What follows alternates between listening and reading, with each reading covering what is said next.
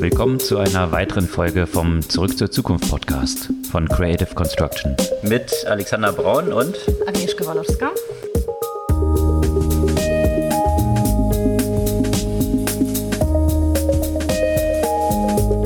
Was gab's Neues letzte Woche? ziemlich viel Aufregung, unter anderem über BMW, die jetzt ein Abo-Modell, Subscription-Modell eingeführt haben, was ja ganz innovativ klingt. Was es genau damit auf sich hat und warum es so heiß diskutiert wird, beleuchten wir hier. Ja, apropos Abo-Modellen, die sind ja sowieso ziemlich populär überall. Und Peloton haben wir auch schon häufig diskutiert. Das bleibt dann wohl bei Peloton bei dem Abo-Modell und Hardware ist, glaube ich, passé, so wie es klingt. Das beleuchten wir dann auch. Apropos nochmal Abo-Modell, Netflix. Die Abo-Modelle bringen offenbar nicht genug Geld, vor allem wenn sich nicht alle das leisten können. Und deswegen wird dort mit Microsoft zusammengearbeitet an einem werbebasierten Plan. Nicht nur Abo-Modelle haben zu kämpfen, sondern auch die ganzen Fintechs. Äh, mit einer Ausnahme aus Berlin anscheinend gab es positive News von WeFox, Bewertung stark gesteigert, aber ansonsten selbst solche Superstars wie Stripe leiden sehr stark unter dem aktuellen Klima und ja, ein paar andere auch noch. Aber es gab auch positive News von Penta, dem Business Banking Fintech aus Berlin, die verkauft wurden. Ja, nicht schlecht heutzutage. Und von Vivid gab es wohl auch Neuigkeiten, nicht wahr? Korrekt, die mal wieder mit einer ziemlich hohen Schlagkraft, was die Innovationsgeschwindigkeit angeht, vorangehen und die großen Player zumindest in der Perspektive ziemlich in den Schatten stellen. TikTok stellt auch einige große Player in den Schatten und zwar in einigen Bereichen. Genau, da ist äh, YouTube am Schwitzen, aber auch noch so andere Google Properties wie Search und Maps, die interne Aussagen von äh, Google-Mitarbeitern angehen, ziemlich zu leiden haben, zumindest in einer bestimmten Zielgruppe. Ja, und in einer bestimmten Zielgruppe und zunehmend auch in anderen Zielgruppen. Was mir letztens aufgefallen sind, sind die absolute Zunahme von diversen TikTok- und Instagram-Challenges mit unterschiedlichen Konsequenzen. Ja, und für TikTok, von TikTok ist ja nicht weit nach China. Da gab es auch mal wieder eine ziemlich äh, krasse Story rund um Predictive Policing oder Predictive Censorship. Ein Roman, der noch nicht veröffentlicht, noch nicht mal gedruckt oder eingereicht wurde, wurde schon zensiert. Das pflanzt sich auch im öffentlichen Bereich fort, was das so mit Corona-Tracking und der entsprechenden Kontroll-App dahinter in China so auf sich hat. Ja, und das Thema rund um Privacy und Policing, das äh, gibt es ja nicht nur in China, sondern auch in den USA. Da ist wieder mal Amazon mit Ring und mit Echo unter Beschuss und zwar zu Recht. Und in Europa ich wurde jetzt tatsächlich äh, vor zwei Tagen oder drei Tagen von Europol mhm. angerufen. Finally. Hat mich ja gewundert, dass bei dir so lange gedauert hat. Dazu gibt es aber noch ganz gute Insights. Die hatte ich auch schon mal kurz hier im Podcast erwähnt. Lohnt sich aber wirklich, das auch nochmal zu teilen mit einem sehr interessanten Link, wo äh, ein paar YouTube-Prankster, äh, die Prankster sich mal vorgenommen haben, die diese Abzock-Calls machen und hier eine ganze Menge rausgefunden haben und den Spieß mal umgedreht haben. Das ist bestimmt sehenswert. Definitiv. Bevor wir in die Themen einsteigen, nochmal kurz die Erinnerung. Ihr könnt wie viele von unseren Zuhörern auch äh, den Podcast auch gerne abonnieren. Das hilft uns bei der Verbreitung. Also die kurze Bitte, einfach mal auf den Folgen-Button klicken und dann erhaltet ihr die neue Folge automatisch jeden Dienstag neu ganz früh in euren Feed. Ja, steigen wir in die Themen ein. Da gab es ziemlich viel Aufregung rund um BMW, also klassische Automobilindustrie, äh, die ja eigentlich viele Leute jetzt positiv überraschen sollte, dass man hier in der Digitalisierung einen Schritt weitergekommen ist. Aber, das, Aber ist man, ist man es? Ja, das ist die gute Frage. Was äh, hat dort für Schlagzeilen gesorgt? BMW hat ein Subscription Model. Das ist natürlich das Model, was alle Investoren lieben, weil man jeden Monat Einnahmen automatisch generiert, wenn äh, man entsprechende Subscriber, also Abonnenten hat. Das ist ja das Model, was eigentlich sämtliche Märkte dominiert mit entsprechenden Multiples, also die Kronjuwelen eines jeden Geschäftsmodells, was man erreichen möchte. Bei BMW ist es jetzt ein bisschen ja, vielen Leuten säuerlich aufgestoßen. Und zwar geht es darum, dass unter anderem solche Sachen wie Sitzheizung jetzt im Abo-Modell verfügbar sind. Also man kann die Vordersitze für 18 Dollar äh, im Monat abonnieren, halt die Sitzheizung, was ja eigentlich ganz praktisch ist. Ne? Braucht man ja nur im Winter. Kann man äh, denken, ja, spart man vielleicht Geld. Oder man kann für 180 Dollar das Jahresabo der Sitzheizung haben oder 300 Dollar für drei Jahre zahlen oder einfach 415 Dollar das Unlimited Access äh, zur Sitzheizung. Das ist ja letztendlich so ein bisschen übersetzt. Man konnte ja immer irgendwelche Features hinzukaufen, die man eben pauschal bezahlt hat. Äh, jetzt kann man die mit Micropayments eigentlich oder relativen Micropayments mit einer monatlichen Nutzung eben so hinzubuchen. Und das hat natürlich für ziemlich viele Aufregung gesorgt, weil das, was man sonst vielleicht als etwas Cooles so annimmt, ah, ich äh, weiß nicht, ich will ja nicht irgendwie so viel Geld auf einmal zahlen, braucht das vielleicht nicht immer, ich kann es mal so ausprobieren, so als Feature hinzuzubuchen. Äh, natürlich viele Leute so ein bisschen frustriert, weil äh, ja klar ist, dass von der Hardware-Seite all diese Sachen natürlich in diesem Auto verbaut sind und eigentlich jetzt nur softwareseitig deaktiviert werden gegen eine Bezahlung, kann man diese Software freischalten. Das ist natürlich schon mal ein erster Schritt, weil äh, Software wird natürlich auch immer, immer stärker Kern äh, eines jeden Produktes, auch eines mhm. Autos natürlich.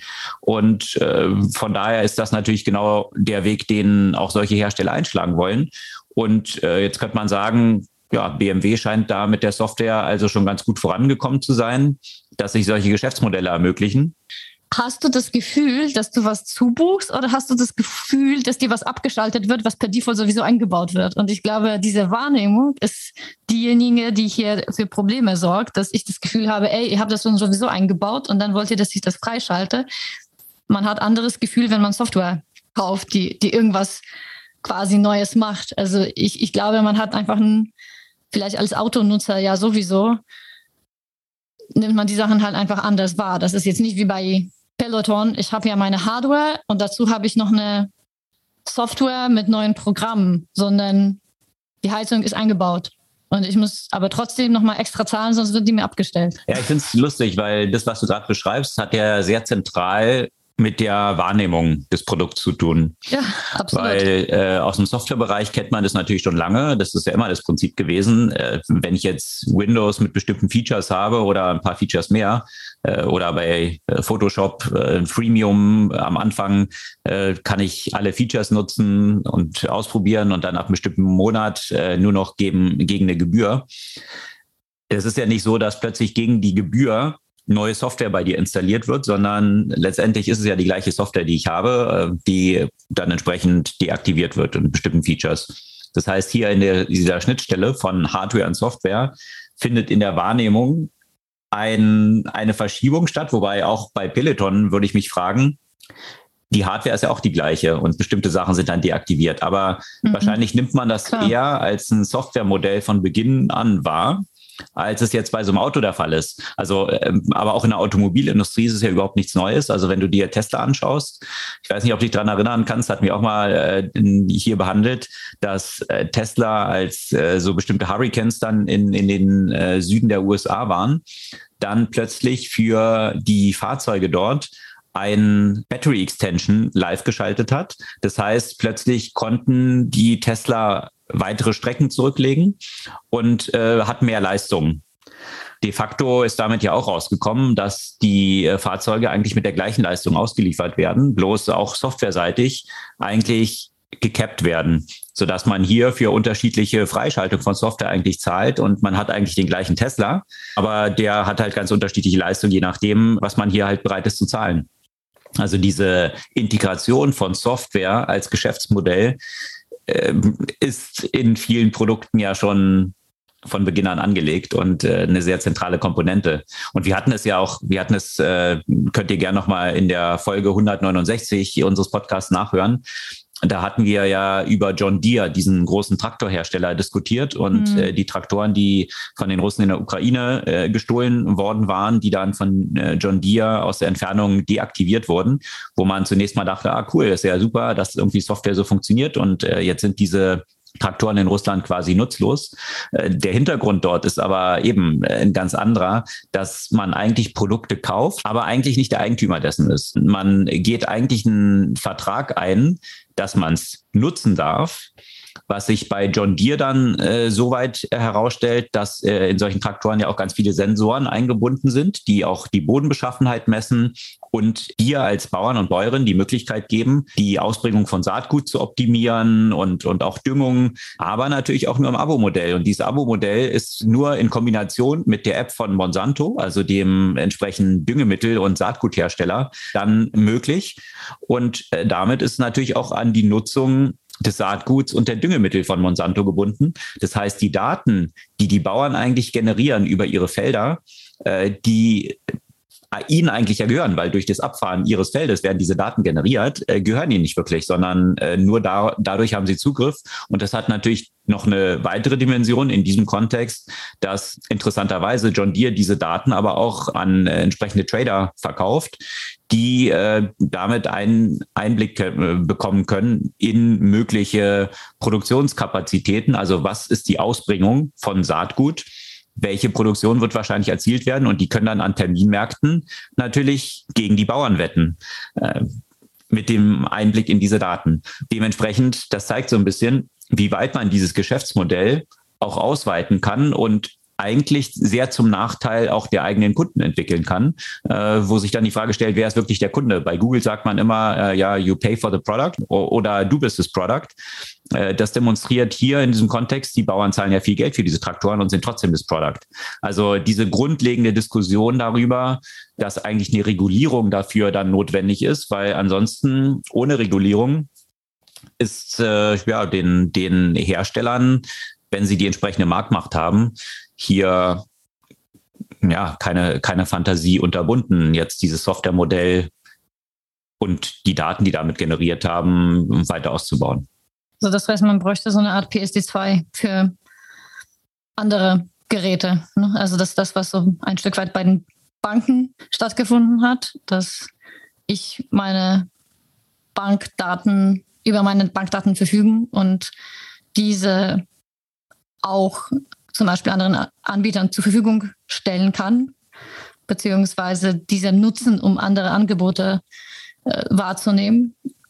Das so eine ähnliche Regulierung war ja eigentlich auch schon in Diskussion bei, bei Automotive. Ich weiß gar nicht mehr, ob das ja eigentlich schon beschlossen ist, weil gerade in dem Kontext von, von Autos äh, war das Thema ja auch schon mal regulatorisch auf der Agenda. Aber ich bin mir mhm. aktuell nicht sicher, was dabei rausgekommen ist am Ende. Ja, nicht nur beim, beim Thema Auto, sondern also was, was auch der Hintergrund ist. Die Daten sind das eine, aber die Software, die, die eben im Automobilindustrie, äh, interessanterweise ist dieses ganze Modell ja stark getrieben durch die Automobilindustrie, durch das sogenannte Winlocking. Also, dass du eben Hardware-Komponenten, die auch verbaut sind, die aber über Software identifiziert werden, ob es dann die Originalkomponenten sind.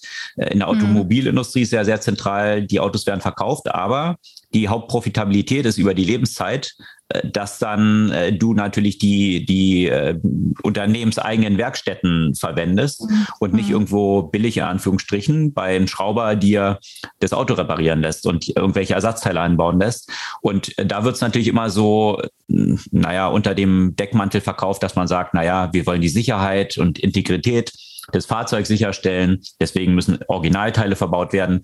Wenn jetzt irgendwas anderes eingebaut wird oder das nicht von der zugehörigen Werkstätte die äh, mit der Software entsprechend dann das wieder freischalten kann, äh, umgebaut wird, dann ist einfach so ein Auto mal deaktiviert. Und äh, das hat man ja, das gleiche Thema hat man ja auch dann äh, bei Smartphones gehabt mit Apple, wenn irgendwelche Screens ausgetauscht werden, die nicht äh, original von Apple sind, äh, dass dann das Gerät nicht mehr funktioniert. Und hier ist die Regulierung ja schon eingeschritten, dass sie halt gesagt hat, man muss halt hier auch äh, anderen die Möglichkeit geben. Also das äh, FTC in den USA ist ja dort äh, entsprechend, äh, hat ein Repair-Programm äh, ja dann äh, vorgeschrieben, was Apple jetzt auch, naja, so ein bisschen widerwillig gestartet hat. Und das sind ja eigentlich vergleichbare Themen dann auch. Ne? Was was bedeutet Ownership? Ownership von den Daten und Ownership aber auch von, von der Hardware und auch die Freizügigkeit mit der Hardware eigentlich zu machen, was du machen willst. Letztendlich wird es wahrscheinlich hier auch nur über den Regulierungsweg am Ende gehen. Ja, Peloton habe ich ja vorher kurz erwähnt, in dem Kontext eben auch von Zusammenhang von Hardware und Software. Und das hat sich schon ein bisschen angedeutet, dass es, also dass, dass es Peloton nicht so gut geht, hat sich ja mehr als nur angedeutet. Aber dass ein anderes Geschäftsmodell oder eine Veränderung des Geschäftsmodells hin muss und damit das Unternehmen überhaupt noch weiter bestehen kann. Und ja, diese Neuerung, die es wohl sein wird, ist, dass Peloton keine Hardware mehr macht und entsprechend dann verkauft. Also verkaufen werden sie das wohl noch eine Weile, weil die von diesem Zeug noch eine ganze Menge haben. Mhm. Während des Corona-Booms auf Halde produziert, wo sie gar nicht mehr mit der Lieferung nachgekommen sind und jetzt natürlich, ja. ja, wo die Leute wieder nach draußen gehen und nicht auf ihren Dingern zu Hause strampeln, dann auf Halde dort Eben. den Warenbestand sitzen. Oder zumindest äh, nicht mehr so viel äh, zu, Hause, zu Hause strampeln. Und äh, plus, es gab ja auch noch ein paar andere Themen, also Unfälle mit den Treadmills und so weiter. Also es hat alles, war alles nicht so ganz optimal mhm. für Peloton. Ja, das Ziel ist jetzt, sich erstmal auf, dieses, auf das Software-Business wohl zu konzentrieren und ich bin mal gespannt, äh, wie das, wie das äh, stattfinden soll, weil vor kurzem haben sie eigentlich sogar noch neue Hardware gemacht. Also zum Beispiel eine Webcam, die den, die Körperbewegung tracken. Das wäre dann zum Beispiel für so Fitnessprogramme und so weiter. Äh, oder auch eine Ruder, ein Rudergerät. Also das war jetzt noch alles vor kurzem eben mit den neuen Ankündigungen, neuen Geräten. Und jetzt heißt es eben erstmal erstmal gar nicht. Ja, schon dramatisch und zeigt, wie schnell sich hier die, das äh, Sentiment ändern kann. Also Peloton vor kurzem ja, ja noch absoluter Highflyer während der Corona-Zeit, aber hat dann eigentlich auch demonstriert, dass es tatsächlich nur eine Sonderkonjunktur war. Also wenn ich jetzt schaue, wow, äh, seit einem Jahr sind die über 90 Prozent runter an der Börse in der Bewertung. Also vom mhm. Peak, wo waren sie? Im Dezember 2020 waren sie bei 133 Dollar, nee, 133 Euro. Jetzt sind sie noch bei 8 Euro. Ähm, oh. Das ist schon ein dramatischer Haircut, um es vorsichtig zu formulieren. Aber wie du es gesagt hast, bei Peloton stellt sich vor dem Hintergrund der Zahlen tatsächlich auch die Frage, ob sie das überleben werden, weil die einfach pro Jahr so einen hohen Burn haben, also so viel Geld verlieren und äh, wahrscheinlich die Anzahl der Investoren, die hier noch stützend zur Verfügung stehen, um Geld nachzuschießen. Also wenn die jetzt eine Kapitalerhöhung machen würden, dann sind wahrscheinlich nicht so viele Leute daran interessiert, hier weiter Aktien von denen zu kaufen. Von daher ähm, ist, es, äh, ist es natürlich schon, äh, kann es, kann es selbst äh, sehr schnell life-threatening sein für das Unternehmen, äh, was überhaupt die Exist weitere Existenz angeht. Ja, ja und das, äh, der Bereich ja auch vom, vom, sagen wir mal, reine Software in diesem Umfeld ist ja eigentlich auch recht stark besetzt. Ne? Bei denen war es eigentlich so der USP, dass es ja die Kombination von Hardware und Software war. Hm. Weil zum Beispiel, wenn es um Fahrradfahren geht, da gibt es ja Swift, was ja so ein ziemlicher Platzhirsch ist, auch wenn es sich vielleicht leicht an ein anderes Zielpublikum äh, widmet. Man kann ja durchaus, äh, sagen wir mal, als, als Peloton es mit einem reinen Software, Software Produkt äh, versuchen. Es gibt ja mittlerweile genug unterschiedliche Geräte, unterschiedliche Hersteller, die eben softwarefähig sind, die mit so einer Software auch zusammenarbeiten könnten. Das Problem ist aber, was sie ja natürlich durch diese ganze Hardware, die sie bisher produziert haben, durch die Fabriken, die sie aufgebaut haben, äh, die haben einfach so, so enorme Kosten im Moment, äh, mhm. dass, dass, die erstmal die reduzieren müssten, damit sich überhaupt was bei denen bewegt. Äh, ja, aber wie du es beschrieben hast, es gibt ja auch viele Wettbewerber so im Softwarebereich, stellt sich für mich die Frage, ohne jetzt den Zugang über die eigene Hardware zu haben, und damit eigentlich dieses Softwaremodell zu pushen, weil das eben auf der eigenen Hardware läuft, gibt es dann genug Leute, die einfach nur die Software nutzen werden? Oder ist nicht eigentlich diese Hardware die ja auch, äh, ich meine, ich habe es nie genutzt, aber hm, habe ich mir sagen lassen, ja eben ziemlich hochwertig ist und schon auch cool designt ist. Also eigentlich so diese Premium-Positionierung hat, ist nicht genau diese Hardware eigentlich auch die Ausgangsvoraussetzung, dass du das jetzt wirklich nutzt und äh, schneidet man sich damit nicht gleichzeitig dann so beide mögliche Modelle ab. Mhm. Und was ich mich auch gefragt hat, äh, das ist natürlich gerade so hochpreisige Hardware. Ähm, da fällt einem natürlich äh, Apple schnell ein. Äh, könnte das nicht, weil Apple ja natürlich auch in diesen ganzen Health-Sektor expandieren will, nicht früher oder später dann eigentlich auch so ein Übernahmekandidat. Ich meine, die kosten jetzt äh, 2,8 Milliarden. Das äh, zahlt Apple aus der Portokasse. Könnte das nicht vielleicht dann auch mal so ein Exit-Kandidat sein? Aber da stellt sich die Frage, ob, ob das Modell dann für Apple attraktiv genug ist. Äh, I don't know. Ja, wenn ich jetzt Apple wäre, würde ich noch ein bisschen warten, weil ich glaube, dass das Unternehmen ja mit jedem Tag an Geld, an, an Wert verlieren wird. Mhm. Und es ist das, das, das Einzige, was vielleicht dagegen sprechen würde, ist, was nimmst du dann? Also was, was, was kaufst du dann? Ja, kaufst du dann diese Hardware, kaufst du die Leute mhm. dort? Mhm. Ja. Also ne, das, das Einzige, was gegen vielleicht zu langes Warten ist, dass du die Talente äh, verlierst, die, die, die sich schon rechtzeitig andere Optionen suchen. Ich weiß nicht, die Spekulation gibt es schon ewig, dass, dass Apple das kauft. Ja, wahrscheinlich schon seit zwei Jahren äh, wird ja darüber spekuliert, äh, ob, ob das nicht zusammenpassen würde. Ja, die Schwierigkeit ist natürlich, dass sich Apple jetzt auch nicht ein schrumpfendes Business kaufen will. Also wenn die Umsätze zurückgehen, also grundsätzlich die Attraktivität, die es für Apple äh, hätte, wenn du, wenn du ein Subscription-Business hast, wird es natürlich mit einem ganz anderen Multiple an der Börse bewertet. Äh, wenn sich mhm. also Apple hier Umsätze aus Subscription, da sind wir wieder bei BMW von, von vorne, äh, zukaufen kann, dann äh, hätten die eine andere Bewertung als jetzt irgendwie nur Hardware-Umsätze. Ja? Mhm. Aber wenn das ganze Modell eigentlich rückläufig ist, dann kauft man ja irgendwie was Schrumpfendes, was sich jetzt auch nicht unbedingt so positiv für Apple dann auswirken sollte. I don't know. Also schwierig. Ja, schrumpfende Umsätze und schrumpfende Bewertung, das ist, glaube ich, sowieso das Thema der letzten Wochen in allen möglichen Bereichen, auch im Fintech. Äh, ne, wir haben ja auch gerade gesagt, bei Peloton haben sie ja schon mehr als 90 Prozent der Bewertung verloren. Bei Klarna waren das letzte Woche 85 Prozent, also auch eine ganze Menge. Auch Stripe, den es eigentlich vergleichsweise gut geht und die eigentlich auch keinen Bedarf an neuem Geld haben, haben angekündigt, dass deren Bewertung auch um fast 30 Prozent gesunken ist. Also ja, und was äh, da der Hintergrund Trend geht in diese äh, Richtung.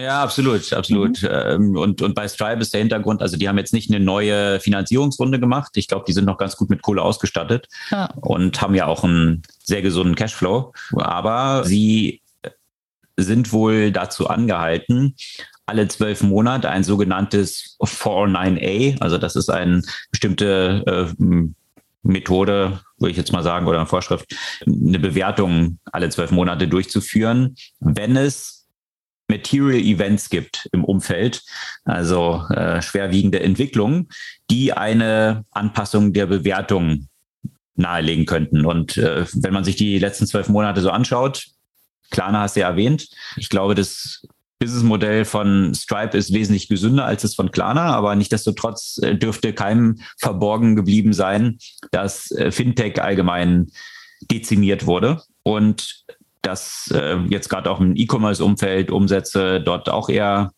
stagnieren also ein wichtiger Treiber auch für die Umsätze von Stripe wiederum, die ja auf vielen diesen E-Commerce-Plattformen entsprechend eingebunden sind. Also von daher äh, haben sie jetzt eben diese Bewertungsanpassung vorgenommen, fast 30 Prozent von den äh, von der letzten Bewertung von 95 Milliarden nach unten. Hm. Aber es gibt auch welche gegen den Trend. Ja, ja. genau. Es gibt Gegentrend und zwar in Berlin. Genau, und zwar äh, WeFox, einer der erfolgreichen Unicorns aus Berlin, die haben jetzt tatsächlich eine Runde geraced, 400 Millionen Dollar aufgenommen zu einer viereinhalb Milliarden Bewertung. Und das ist nochmal ein kräftiger Anstieg, ich glaube, von 40 Prozent gegenüber der letzten Bewertung, also irgendwie sowas in, in dieser Richtung. Ähm, ja, VFox, ein äh, Insurtech aus Berlin, von denen mir keiner so richtig, und das ist, finde ich, auch in sämtlichen Artikeln, die man darüber liest, immer sehr schwammig, äh, keiner so richtig erklären kann, was eigentlich genau deren Secret Source oder Businessmodell ist. Mhm. Also es wird dann immer äh, gesagt, naja, ähm, WeFox im Unterschied zu diesen ganzen äh, Direct-to-Consumer irgendwie äh, Verkäufen, Direktversicherungsverkäufen über eine Website und so weiter an, an äh, an die jeweiligen Abnehmer oder Endkunden, haben WeFox ja so ein Modell, dass sie so eine indirekte Distribution haben, also eigentlich über Versicherungsagenten, wenn man es so richtig versteht, anscheinend Versicherungsagenten aufkaufen und darüber sich eigentlich Wachstum hinzukaufen und äh, diese Agenten natürlich schon existierenden Kundenstamm haben und das dann eigentlich alles in WeFox integriert wird. Also das scheint jetzt vereinfacht ausgedrückt so diese Wachstumsmaschine von WeFox zu sein. Was auch immer der Secret Source ist, es scheint im Moment zu funktionieren. Ja, es scheint äh, zumindest so funktionieren, dass äh, zumindest die Bestandsinvestoren, und das ist hier wohl hauptsächlich der Fall, jetzt auch in dieser Runde, sonderlich neue Investoren hat man dort nicht an Bord bekommen, äh, sondern tatsächlich Bestandsinvestoren. Da gibt es natürlich dann auch so ein paar Unkenrufe, ja, äh, dass man sagt, ja gut, äh, Bestandsinvestoren, wenn wir uns jetzt zusammensetzen und wir haben Anteile an Unternehmen und jetzt beschließen wir alle gemeinsam, dass unsere Anteile jetzt doppelt so viel wert sind, dann ist das natürlich immer noch so ein, ein bisschen andere Validierung, als wenn du jetzt neue Investoren an Bord bekommst, die bereit sind, dann auch einen höheren Preis zu zahlen. Aber äh, keine Ahnung. Also auf jeden Fall, denke ich mal, äh, kann man WeFox dort auf jeden Fall gratulieren. Bin mal gespannt, wie sich dieses Modell dann so weiterentwickelt. Äh, ich habe da zu wenig Verständnis von, äh, wie das jetzt genau tatsächlich funktioniert, um da eine dezidierte Einschätzung abgeben zu können. Ja, und trotzdem, auch wenn es nur Bestandsinvestoren sind, da gibt es ja auch genug Firmen, die im Moment auch mit Bestandsinvestoren nicht weiter vorankommen. Ja, also von daher auch die müssen wieder ordentlich Geld nachschießen. Von daher die, die Bereitschaft selbst zeigt ja auf jeden Fall ja auch, dass zumindest im Gegensatz zu den anderen Unternehmen es irgendwie nach vorne geht. Absolut. Ja. Ähm, Im Fintech-Umfeld gab es auch noch andere positive News und zwar wieder aus Berlin und diesmal von Penta. Penta äh, kennt man so aus dem Kontext von Business Banking, also Unternehmenskunden, die dort äh, SMEs hauptsächlich als Startpunkt dort äh, ihr Konto eröffnen könnten, also so ein äh, ja, Neobank in diesem Umfeld. Und die hatten es ja auch ziemlich schwer, muss man mal sagen. Also die sind äh, 2019 für mehrere hunderttausend munkelt man von Finlieb übernommen worden. Also ist jetzt nicht so die mega Success Story äh, de facto gewesen. Und äh, wie man jetzt sieht, scheint sich diese Übernahme für Finlieb und andere Investoren, die damals dann wohl auch noch mit eingestiegen sind, ganz gut gelohnt zu haben, äh, weil zunächst mal haben sie zwischenzeitlich bekannt gegeben, dass sie zu einer Post-Money-Bewertung von 65 Millionen äh, Geld geraced haben. Zwar dann äh, ja ein knappes Jahr später, im Juni 2020. Also damit schon eine Steigerung um 10.000 Prozent mal über den Daumen gepeilt zu dem was Finlieb da gezahlt hat. Und jetzt gibt es News, dass sie tatsächlich für einen mittleren dreistelligen Millionenbetrag äh, verkauft worden sind. Mhm. Was genau, wie viel, man weiß es nicht. Zwischenzeitlich gab es ja auch nochmal eine Bewertung für 160 Millionen.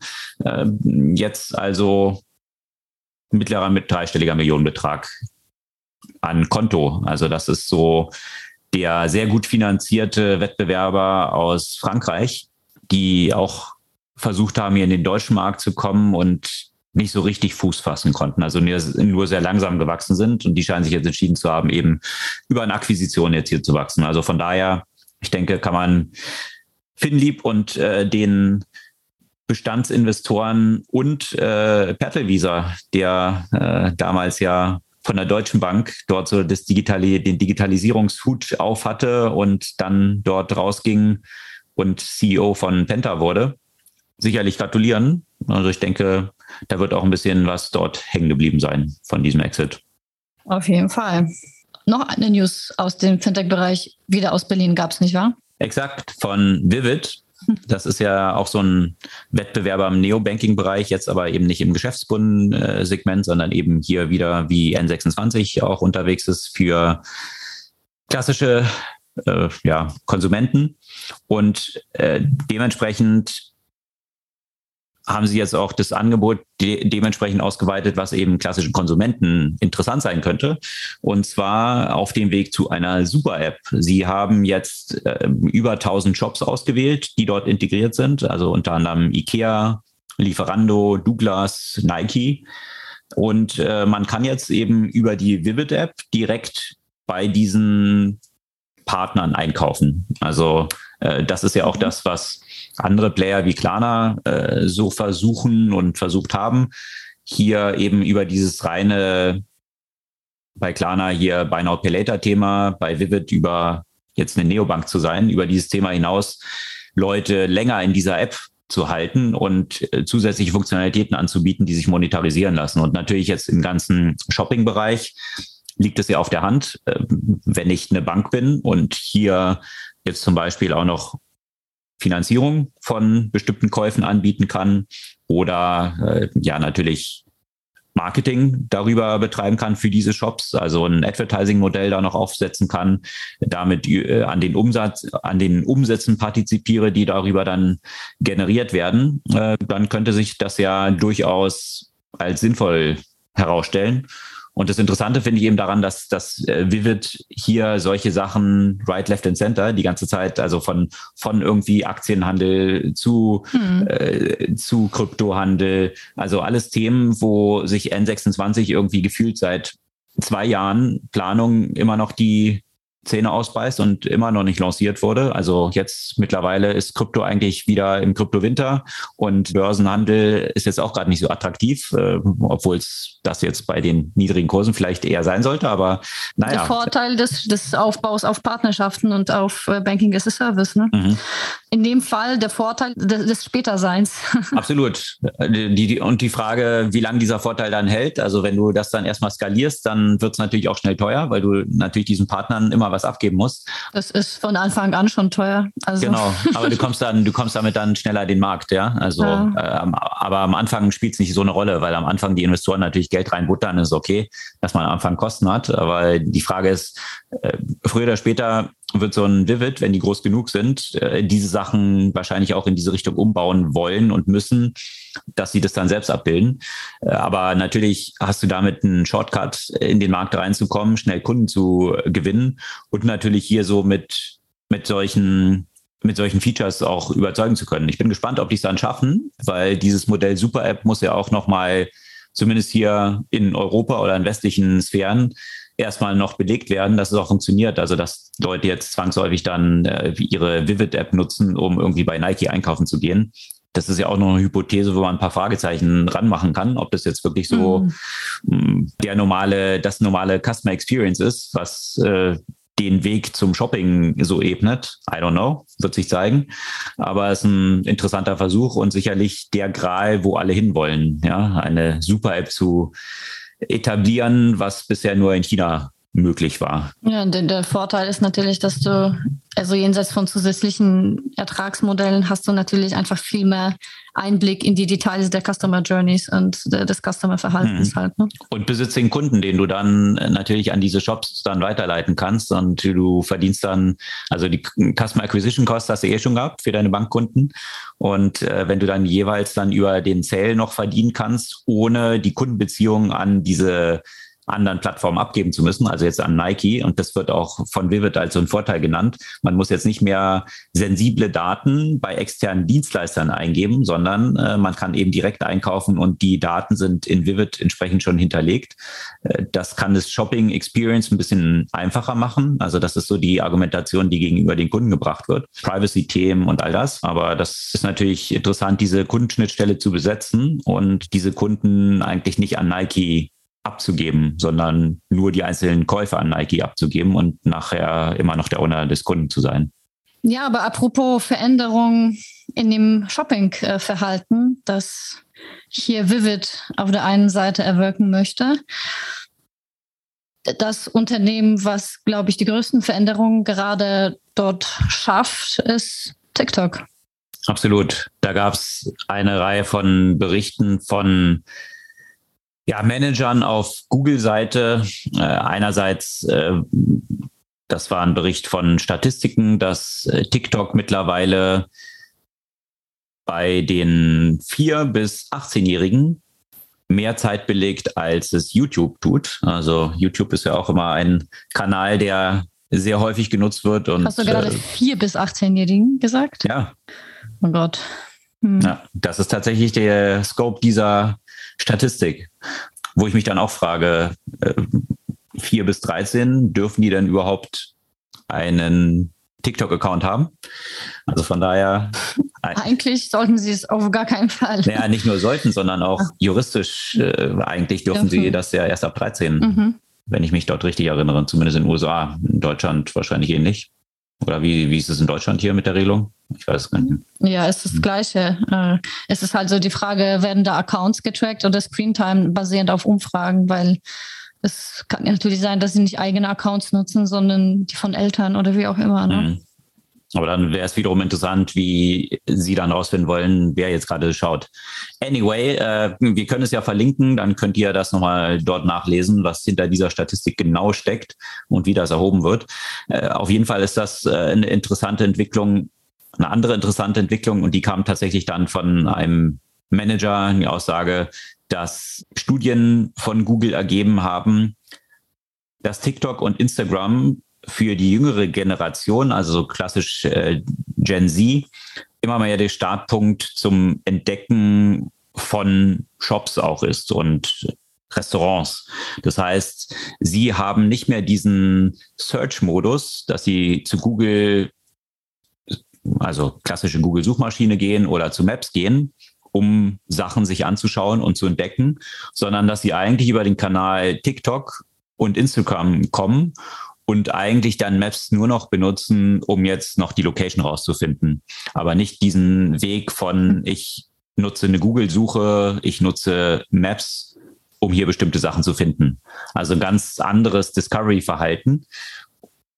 Also eben für Discovery ist ja sowieso immer, äh, sind solche Medien natürlich immer hilfreicher, aber dass mhm. Search hier einen immer kleineren Stellenwert überhaupt annimmt. Und das ist natürlich schon, wenn es 40 Prozent tun, das war jetzt so die Statistik, die hier von Google rausgegeben wurde, dann kann es natürlich schon einen ziemlichen Impact auf das Geschäftsmodell von Google natürlich haben, die äh, gerade mit Search und Maps als, äh, vor allem Maps als Zukunft, hier die zentralen Einnahmequellen haben.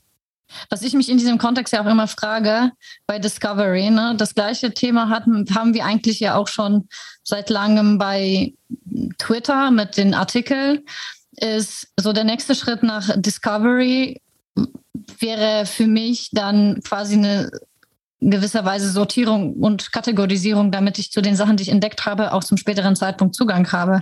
Da frage ich mich, wie sich eben entsprechend TikTok und Instagram entwickeln. Äh, also ich bin jetzt nicht so krass zu Hause bei TikTok. Bei Instagram kann ich so meine Kollektion zum Beispiel anlegen, auf die ich dann später zugreifen hm. kann.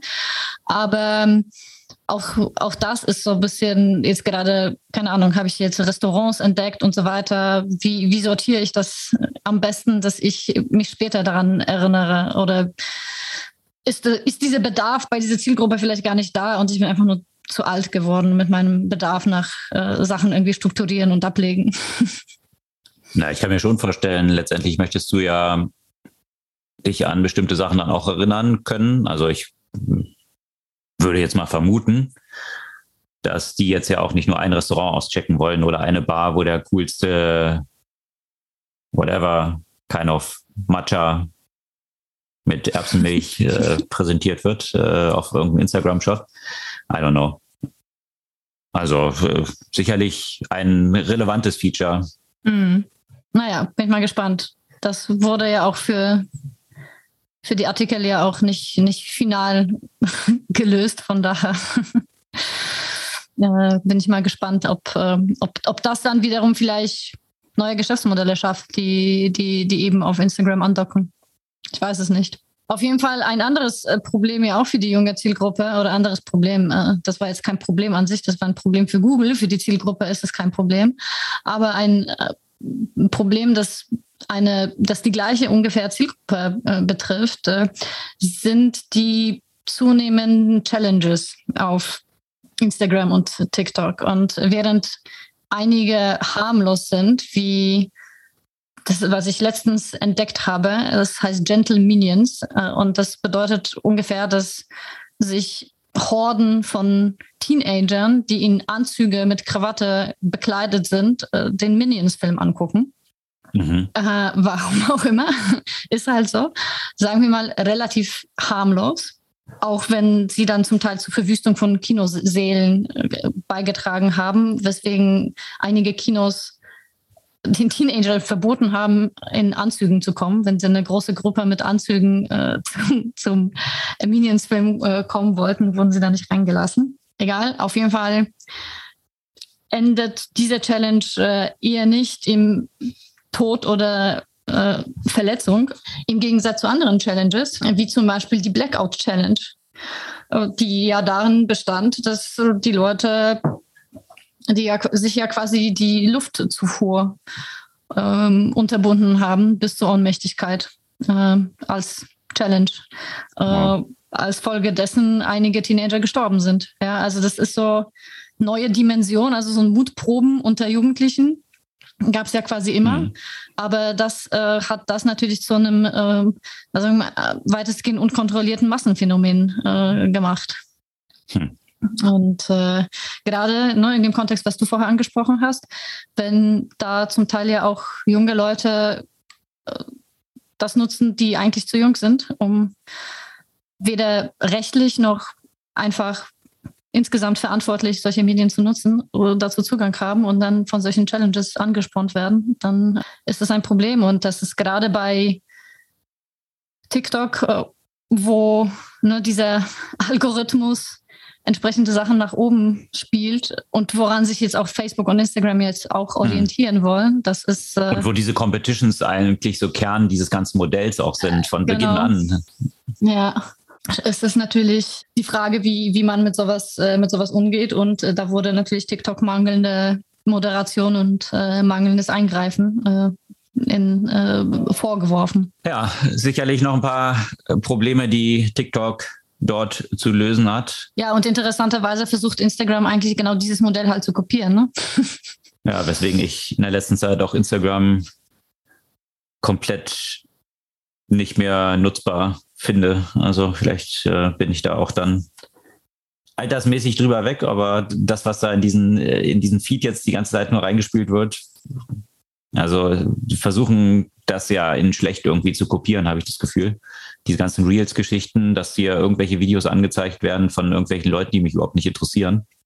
Nee. Also das hat für mich eine komplett andere Funktion gehabt, Instagram eigentlich. Also auch so mehr als mhm. persönliches Tagebuch von Fotos, mhm. wo ich wann gewesen bin, was ich irgendwie interessant fand zu erinnern und dann eigentlich so in der Timeline dann immer zurückzuschauen. Und äh, das finde ich geht ja komplett in diesen ganzen Bullshit-Videos jetzt darunter, die einem da präsentiert werden von Leuten, die mich nicht interessieren, von Themen, die mich nicht interessieren und äh, dazwischen lauter Advertising, also ja, irgendwie schon ein Abklatsch von dem, was es mal war. Absolut. Ja. Ich frage mich, ob ob da jetzt wiederum so eine Lücke existiert. Mhm. so ähnlich wie, äh, hatten wir auch schon mal von berichtet, von so einer App in Frankreich, die Authentizität wieder nach vorne stellt. Also wo du dann Fotos von dir machen musst innerhalb Zwei Minuten. Von, von zwei Minuten, die, genau, mhm. äh, das wäre auch ein ziemlicher Boom, dass gerade wenn alles jetzt in diese Richtung von ich bin super glatt gebügelter Influencer und, und so rausgeputzt mit 50 Filtern, alles komplett künstlich nur noch ist, dass dann gerade diese Gegenbewegung auch wieder Attraktivität erhält und äh, könnte ich mir dann vorstellen, wieder so eine ganz einfache Foto-App, wo man schön, schön Sachen abspeichern kann. Muss man eigentlich das äh, Instagram-Modell von 2012, äh, nee, 2011 oder so, hm. glaube ich, haben sie gestartet. Äh, Was macht denn IAM eigentlich so? Das war doch so dieser Instagram. Keine Ahnung, ja. Wettbewerber hier aus, aus Berlin auch. Ja, auch nicht mehr. Ja, muss man sich auf jeden Fall mal angucken. Jetzt so Instagram wieder für alte Leute sozusagen. genau. Ja, aber wo wir bei TikTok waren, das Unternehmen kommt ja aus China, weswegen das äh, natürlich ja auch noch zusätzlich unter, unter Beobachtung stand, weil gerade in dem Kontext von Datenübergabe an, an China immer wieder diskutiert wurde. Da hat sich auch interessanterweise gerade auch in den letzten Wochen haben sich ein paar Sachen bei TikTok ja auch geändert, was das Thema Daten angeht. Nur so als Randnotiz können wir auch nochmal verlinken. Aber eine Nachricht aus China hat jetzt gerade äh, ziemlich Schlagzeilen gemacht und sogar in China zu einem gewissen Aufruhr geführt. Und zwar eine Autorin hat ihren Roman schon fast fertig geschrieben und auf einmal will sie das dann editieren und weiterschreiben und der Zugang ist geblockt. Mhm. Den Roman hat sie noch nirgendwo geschickt. Die hat sie noch nicht eingereicht. Der ist nicht gedruckt. Sie hat es auf ihrem Computer auf einem äh, chinesischen Word-Prozessor, der ähnlich wie jetzt bei Microsoft 365 äh, oder bei der Google Suite äh, ein Cloud-Backup macht. Nice. Offensichtlich waren in diesem Roman ein paar Schlagworte, die nicht ganz zu dem aktuellen politischen Duktus in China passen. Deswegen das einfach mal schon im Voraus zensiert wurde. Ja, faszinierend, welche Dimensionen es da in China jetzt schon angenommen hat. Wir hatten ja auch schon in mehreren Podcast-Folgen von diesem Social Credit und Social Scoring, was in China ja. natürlich, wenn bestimmte Personen sich nicht ganz äh, konform der staatlichen Vorstellungen verhalten, dann daran gehindert werden, äh, Züge zu besteigen oder wenn sie eben Petitionen eingeben, dann eigentlich äh, gehindert werden, überhaupt nach Peking zu fahren, wo sie diese Petition überhaupt stellen können.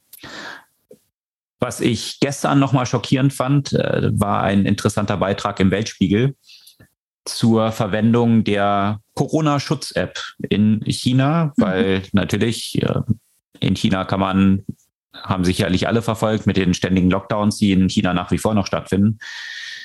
Kann man ja nur unterwegs sein mit seiner App, wo demonstriert wird, dass man eben ein grünes Licht hat. Wenn man in den Supermarkt gehen will, überall stehen solche QR-Codes, die man scannen muss und dementsprechend dann auch äh, registriert wird, in welchen Supermarkt man jetzt geht. Und gleichzeitig dann auch immer auf der eigenen App das grüne Zeichen vorzeigen muss.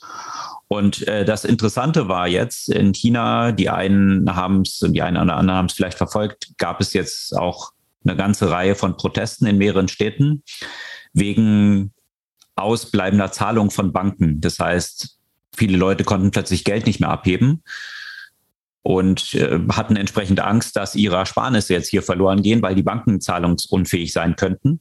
Und das hat zu massiven Protesten geführt, die auch in Social Media für ziemliche Verbreitung gesorgt haben. Und äh, jetzt mussten eine ganze Reihe von Kunden der betroffenen Banken feststellen, dass ihre Corona-App plötzlich auf Orange geschaltet hat. Das heißt, äh, die Konsequenz davon, sie können eigentlich ihre Gebäude dann nicht mehr verlassen und sie können nicht zu dieser Bank fahren. Also äh, das hatte, das haben auch die Tests dann belegt, nicht mit ihrem tatsächlichen Zustand von Covid zu tun. Also sie haben viele Tests gemacht, alle negativ. Trotzdem hat die App umgeschaltet. Also hat man dort gecheckt, wer ist Kunde der Bank und das könnte ja zu Protesten führen. Also sorgen wir mal damit dafür, dass die Leute dort gar nicht mehr hinfahren können. Und das hat auch noch ganz andere Dimensionen. Es berichtete dort in diesem Bericht vom Weltspiegel eine Menschenrechtsaktivistin oder Anwältin, die eben Dissidenten in China verteidigt, dass sie zum Beispiel auch vor einer anstehenden Verhandlung plötzlich ein Umschalten der App bei sich gesehen hat, so dass sie gar nicht die Möglichkeit hatte, zum Gerichtsgebäude zu fahren, um hier entsprechend die Verteidigung eines Dissidenten voranzutreiben. Also äh, diese Dimensionen, die in vielen Zirkeln ja auch gespielt werden, dass man sagt, na ja, Corona ist ja alles ein Hoax, das ist alles nur eingeführt, um eine vollkommene staatliche Kontrolle zu etablieren das scheint in China schon äh, ziemlich diese Dimension anzunehmen, weil man äh, in, in sämtlichen Bereichen, selbst wenn man jetzt ein Taxi dort betritt, muss man entsprechend die App vorzeigen und scannen. Und wenn jetzt ganz gezielt hier Leute eben nicht nur auf Basis ihres Corona-Status umgeschaltet werden, dann kann man natürlich mhm. jeden Mikro-Move von Personen kontrollieren. Und das ist natürlich schon ja, eine ziemliche Dimension, die das in China hier offensichtlich angenommen hat.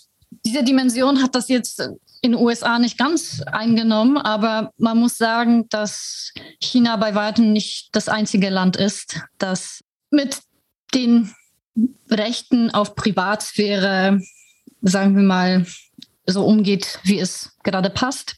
Das gleiche Problem gibt es äh, zum Teil in den USA. Da machen auch immer wieder die Big Tech-Konzerne bereitwillig mit.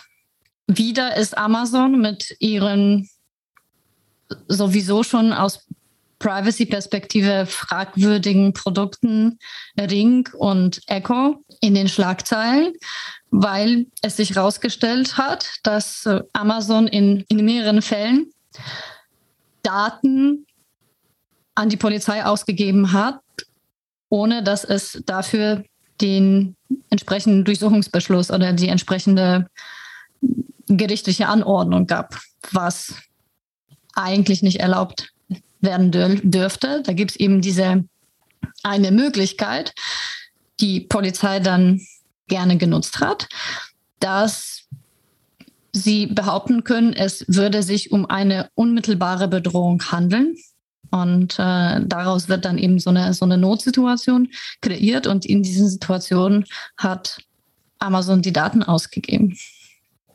Und äh, ja, man diskutiert ja immer über diese Frage von, ja, das Kontinuum zwischen Sicherheit und, und Privatsphäre. Und es gibt ja so viele von diesen hypothetischen oder nicht ganz so hypothetischen Fällen, dass man da bestimmte Straftaten in dem Fall zum Beispiel verhindern könnte, wenn die Polizei dazu Daten hätte. Aber man sollte sich vielleicht nochmal vor Augen führen, wie das eben in China ist mit dem Predictive Policing. Und ja, da können viele Straftaten schon im Voraus verhindert werden, aber zu welchen Kosten? Ja, zu welchen Kosten und was man auch alles als Straftat definiert, das äh, wird ja in den USA gerade auch nochmal ganz neu Exakt. festgelegt, was alles plötzlich eine Straftat ist. Äh, Stichwort Abtreibung und die ganzen Dimensionen und Diskussionen, die sich darum entfalten und wie Daten dann entsprechend auch verwendet werden können. Also wenn man einen wohlmeinenden Diktator hat, der immer nur das Beste für das eigene Volk will, dann ja hm. am besten sämtliche Daten diesem geben, weil dann ja alles für alle besser wird. Aber das kann natürlich auch mal schnell ein bisschen anders aussehen, was dann mit diesen Daten gemacht wird. Und, äh, die, die Dimensionen werden einen dann bewusst, wenn plötzlich Grundrechte in Frage gestellt werden. Oder mit Füßen getreten werden. Ja. Das zu Amazon und äh, apropos auch nochmal äh, Privacy und auch Cyber Security.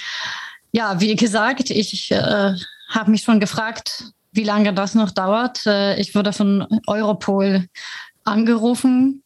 Eigentlich habe ich mich danach geärgert, weil ich habe natürlich dann sofort aufgelegt. Und dann dachte ich, wie dumm hätte ich die noch mal ein bisschen in eine Konversation engagiert. Ja, wirklich. Mein, mein Ausweis wurde verwendet von jemand anderen. Erzähl mir mehr. Mhm. Genau. Und vor allem, also was da so für geile Stories, wenn du dir das, das durchliest. Also mit Leuten, die ent, also entweder die darauf eingefallen sind oder die eben den Weg gegangen sind, sich so ein bisschen mit denen zu unterhalten, so dass mein Ausweis gefunden wurde mit irgendwie fünf Kilo Koks und äh, irgendwelchen äh, Geldscheinen und äh, das, ja, also eigentlich ist es ja schon klar, dass es jetzt äh, sich äh, um eine äh, äh, geklaute Identität handelt, aber um das dann sicherzustellen, sollte man noch äh, das und jenes überweisen. Und da dachte ich mir so, wer fällt auf sowas ein?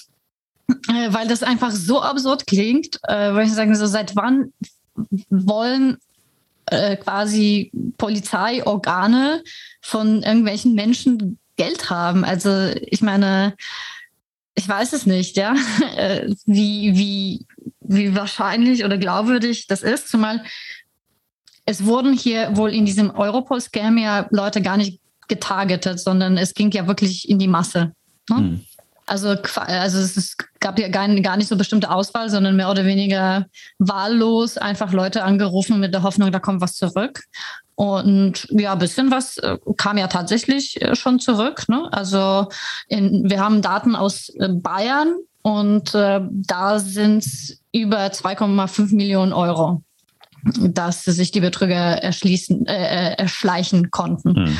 Also eine ganze Menge, ja. Und ich kann mir natürlich vorstellen, dass das bei bestimmten Zielgruppen, also vielleicht also natürlich so bei älteren Menschen, aber vielleicht auch Menschen so mit, mit Migrationshintergrund, die aus Ländern kommen, wo es nicht unüblich ist, dass die Polizei für irgendwas Geld mhm. von dir will. Äh, ja, und die vielleicht auch noch äh, wo, besonders ängstlich sind, jetzt hier mit dem Gesetz exakt. in Konflikt zu raten, weil sie Angst dann haben um ihren Status und solche Themen. Exakt, ja. Und, und auf solche Leute trifft das dann im Zweifel, ja.